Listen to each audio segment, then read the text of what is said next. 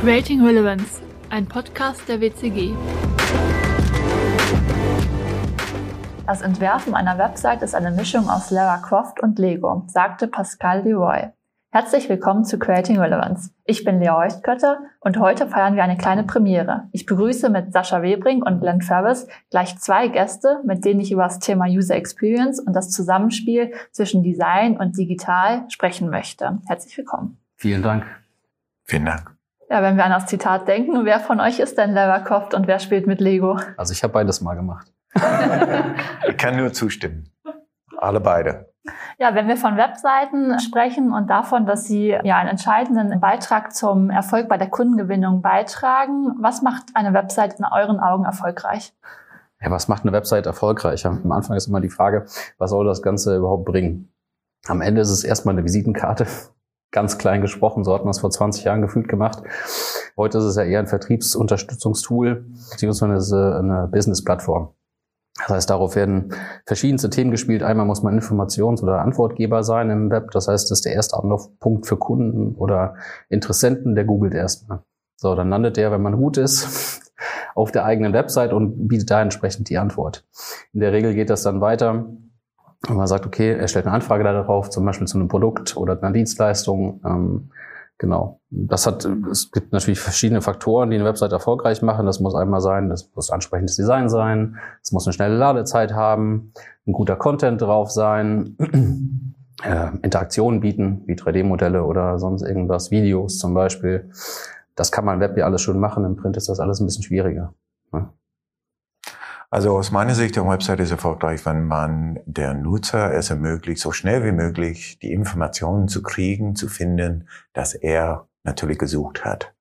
Und das ist eine Frage des Designs, eine entsprechende Frage des richtigen Programmierung und eine klare strategische Zielsetzung. Was möchte ich mit meiner äh, Design, Webdesign entsprechend erreichen? Wie schafft man es denn, beide Punkte übereinander zu bekommen, also Programmierung und gutes Design? Ich habe in der Vorbereitung das Zitat gelesen, Designer sind Störenfriede. Ähm, Sascha, was sagst du dazu?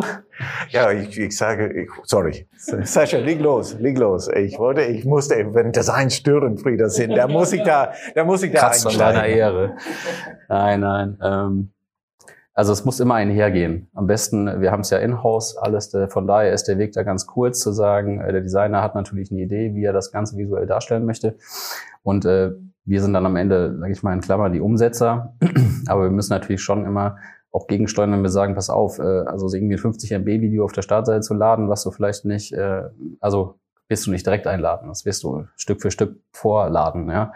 Dass sowas halt gut funktioniert. Ein Text, der verhält sich mobile natürlich anders als auf dem Desktop. Auf dem Desktop habe ich riesig Platz, kann ich große Schriften wählen. Mobil muss ich gucken, okay, wie verhält sich dann äh, dieser Part? Das heißt, setze ich ein Bild ähm, ja, oben hin und den Text drunter, damit das äh, diese Interaktion oder die, das Design halt irgendwo erhalten bleibt.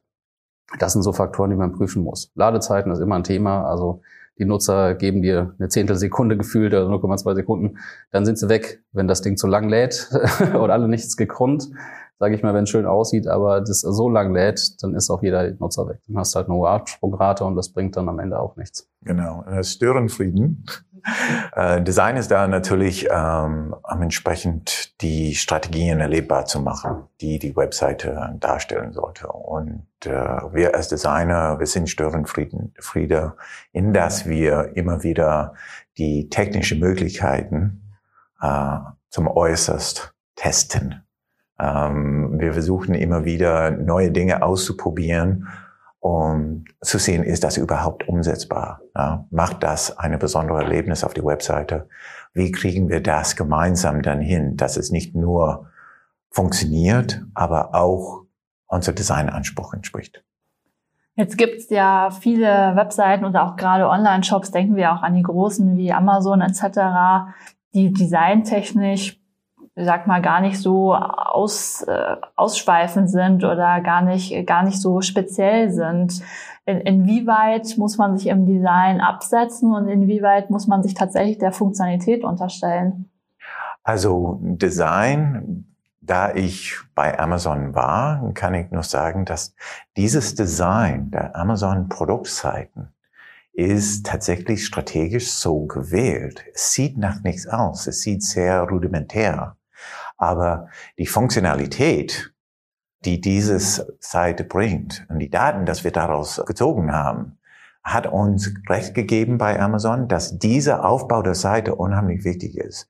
Und wenn man auf die Seite von Amazon geht und auf eine Produktseite geht, die wichtigsten Themen sind immer da. Das Produkt, der Preis, Verfügbarkeit, wie hat es abgeschnitten? Also das sind die strategische wichtige Punkte für Amazon und die sind natürlich ganz oben drauf auf die Produktseite. Also es geht darum, auch, sagen wir, ein nicht ästhetische Design ist auch eine Design. Und dementsprechend Design spielt immer eine Rolle, egal ob es im Auge des Betrachters gut aussieht oder nicht. Äh, Design hat auch eine Funktion zu erfüllen. Sascha nichts mit dem Kopf. Ja, das ist schon, äh, wie Glenn es richtig sagt, am Ende zählt die Funktion. Ne? Also es muss halt easy und schnell funktionieren. Und, äh, das ist halt, hast du einen Call to Action, einen Kaufen-Button, einen Merklisten-Button, dann ist halt alles einfach und für jeden verständlich und du kannst das natürlich auch auf jedem Endgerät äh, wunderbar spielen, ob es nachher in der App ist, wo das alles easy untereinander laufen kann, weil du keine großen Effekte hast, große Aufklepper oder sonst irgendwas. Ist halt alles immer auf den ersten Blick ersichtlich. Aber natürlich, das ist die strategische Ziel von Amazon, ist zu verkaufen und dementsprechend diese Kaufprozess so einfach wie möglich zu gestalten. Wenn ich über den deutschen Mittelstand spreche, ist die Frage. Die möchten nicht unbedingt verkaufen, die möchten ihre Marke, ihre Unternehmen entsprechend darstellen. Wir haben auch Online-Shops für unsere Mandaten gemacht. Die sind sehr erfolgreich. Es geht nur darum, was ist die Ziel äh, der Website und wie soll, wie möchte der Mittelstand das nutzen? Ist es ein digitales Visitenkarte? Stelle ich mich besonders gut dar in gewisse Fertigungsbereiche? Was ist die Zielsetzung? Und diese Zielsetzung bestimmt maßgeblich nicht nur die optische, aber auch die Funktionalität. Funktionalität oder Design, womit starte ich dann? Funktionalität.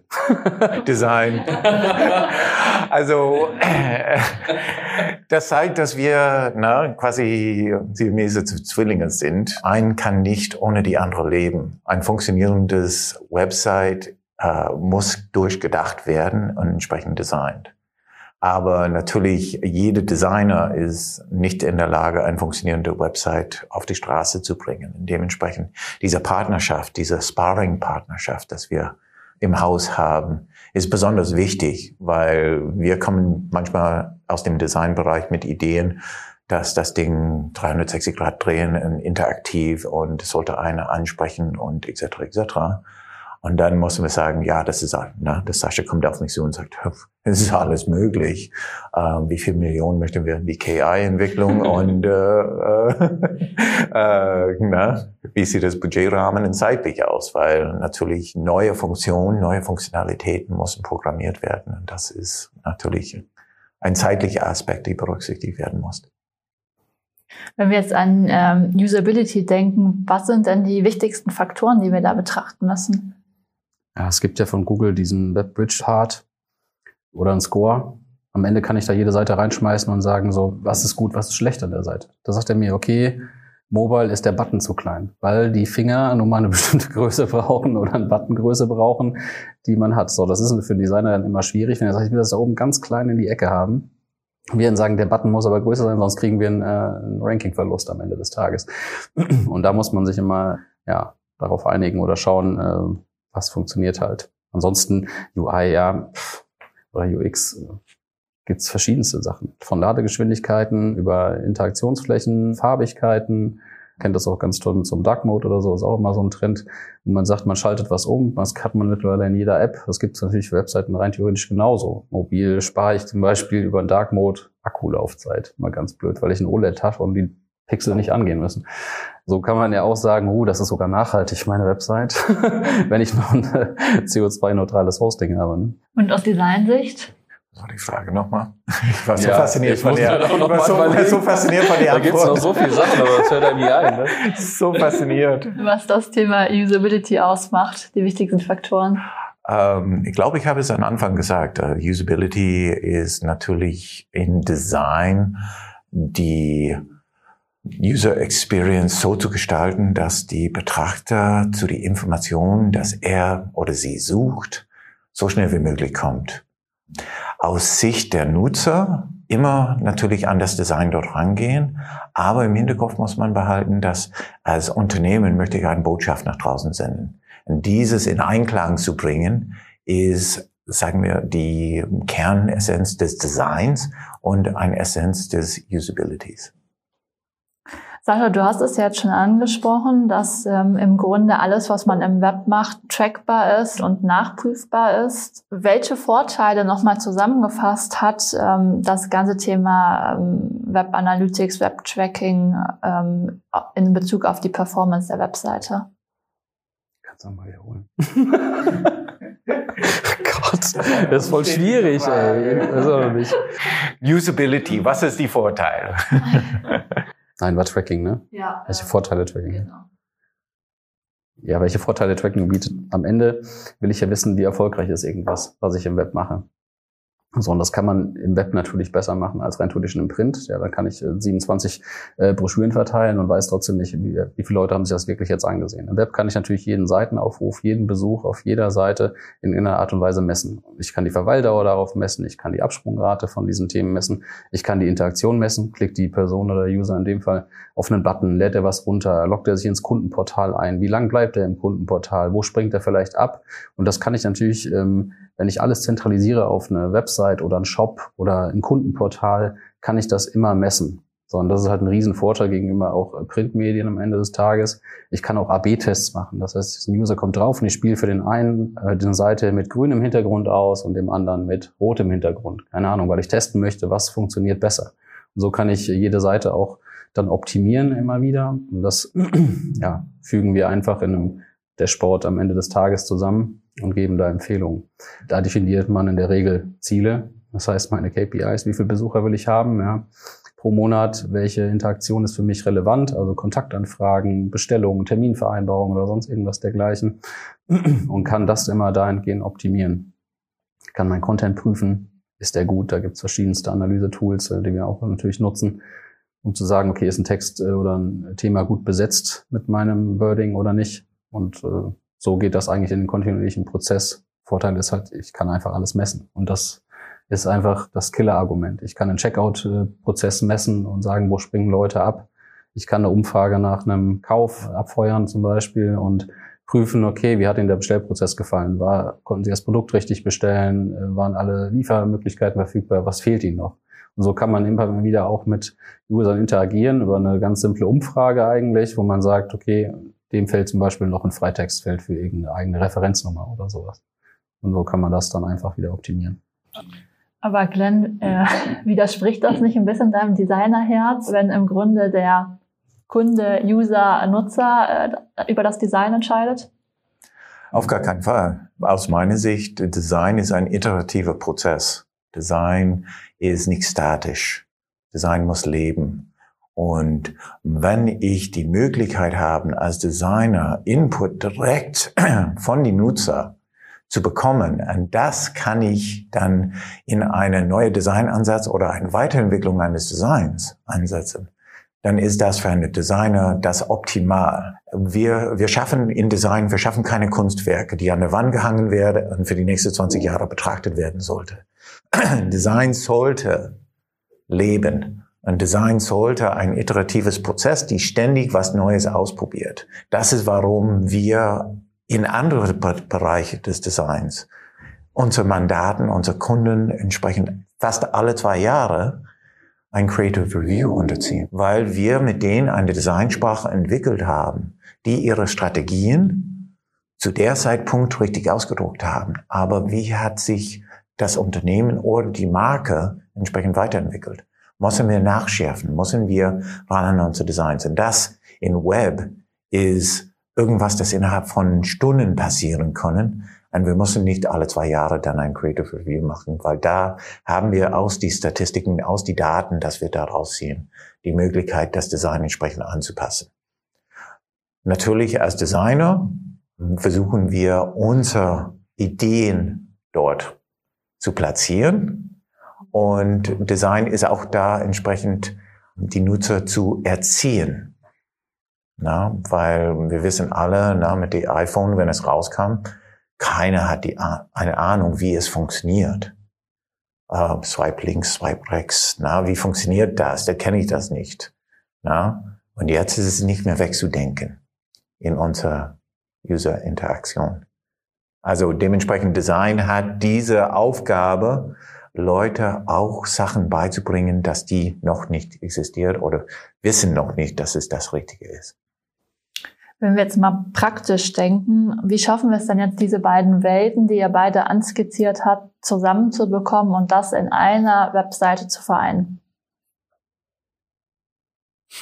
Sascha, Sascha, guck mich nicht an und lache. Also, nee, grundsätzlich, äh, aus, aus meiner Sicht haben wir den richtigen Ansatz, weil zuerst versuchen wir zu verstehen, was strategisch erreicht werden muss. Daraus entsteht ein Bild im Kopf von der Designer und natürlich von der Digital, wie wir das am besten lösen können. Ja. Und basiert auf diese strategischen Ansätze liegen wir los und mit den Touchpoints, das wir haben innerhalb der Organisation, können wir immer wieder sagen, hör mal, ich habe überlegt, ob wir nicht das machen. Und in vielen Fällen, die Designer sind inspiriert von technischer Voraussetzungen oder technischer Möglichkeiten. Äh, habt ihr daran gedacht, das ist eine neue Funktion, das wir dort integrieren könnte? Also es ist ein Ping-Pong-Spiel, wo es ist nicht eine Kräfte messen oder es, es ist ein gegenseitig Pushen und eine gegenseitig Inspiration, die stattfindet, die natürlich am Ende des Tages in ein vollwertiger und zielführende Webseite landet. Sehr schön gesagt. Sascha, hast du noch was zu, hinzuzufügen? Nö, da hat der Glenn schon recht. es ist, wie, wie, gesagt, ein Ping-Pong. Also am Anfang natürlich eine strategische Herleitung. Es muss eine Konzeption. Was haben wir an Strukturen überhaupt dahinter? Das hat dann wieder SEO-Hintergründe, die man da berücksichtigen muss. Genau, dann wird das Ganze konzeptioniert. Der Designer macht sich Gedanken, wie kann das Ganze aussehen? Und äh, wir wollen das halt technisch und sagen, pass auf, achte darauf, äh, fügt die, da, diese Daten brauchen wir für eine Kundenanlage oder sonst irgendwas dergleichen und können das dann entsprechend äh, aufbauen. Das ist immer für mich eine, eine Richtung, die der Glenn äh, liefert und wir optimieren das dann natürlich so, dass das Ergebnis top ist. Wir haben den Vorteil natürlich, dass mit seinem Design-Hintergrund, äh, der Sascha ist ein idealer Sparringpartner innerhalb der Organisation für uns. Also. Zum Abschluss vielleicht noch die Frage, was würdet ihr euch jeweils von dem anderen Part wünschen in der Zukunft? Öfter mal eine Mittagspause. ich, ich denke, wir haben eine ideale Beziehung aufgebaut, aber jede Beziehung muss gepflegt werden. Ich denke, für mich wäre es wichtig, dass wir mehr Zeit in die gemeinschaftliche Strategieentwicklung und nicht unbedingt zu warten, bis ein Designer aus meinem Team, sagen wir, seine erste Ideen dort runtergekritzelt hat. Wir tun das schon, aber ich denke, dieses, dieses Ping-Pong muss früher anfangen und ich denke, wir müssen uns abwechseln mit der, Absch mit der Aufschlag. Ja, das sehe ich äh, auch so. Das war ja nur ein Witz mit der Mittagspause, machen wir ja schon. Ja, eine Mittagspause finde ich auch gut. Ne? Nein, äh, da hast du schon recht. Also umso früher man äh, zusammenarbeitet oder ein Thema zusammen entwickelt, äh, stehen natürlich auch alle dahinter. Und es ist nicht so, hier hast du was, bau was. Das ist immer eher suboptimal, sage ich mal, für die Zusammenarbeit und auch für das Ergebnis.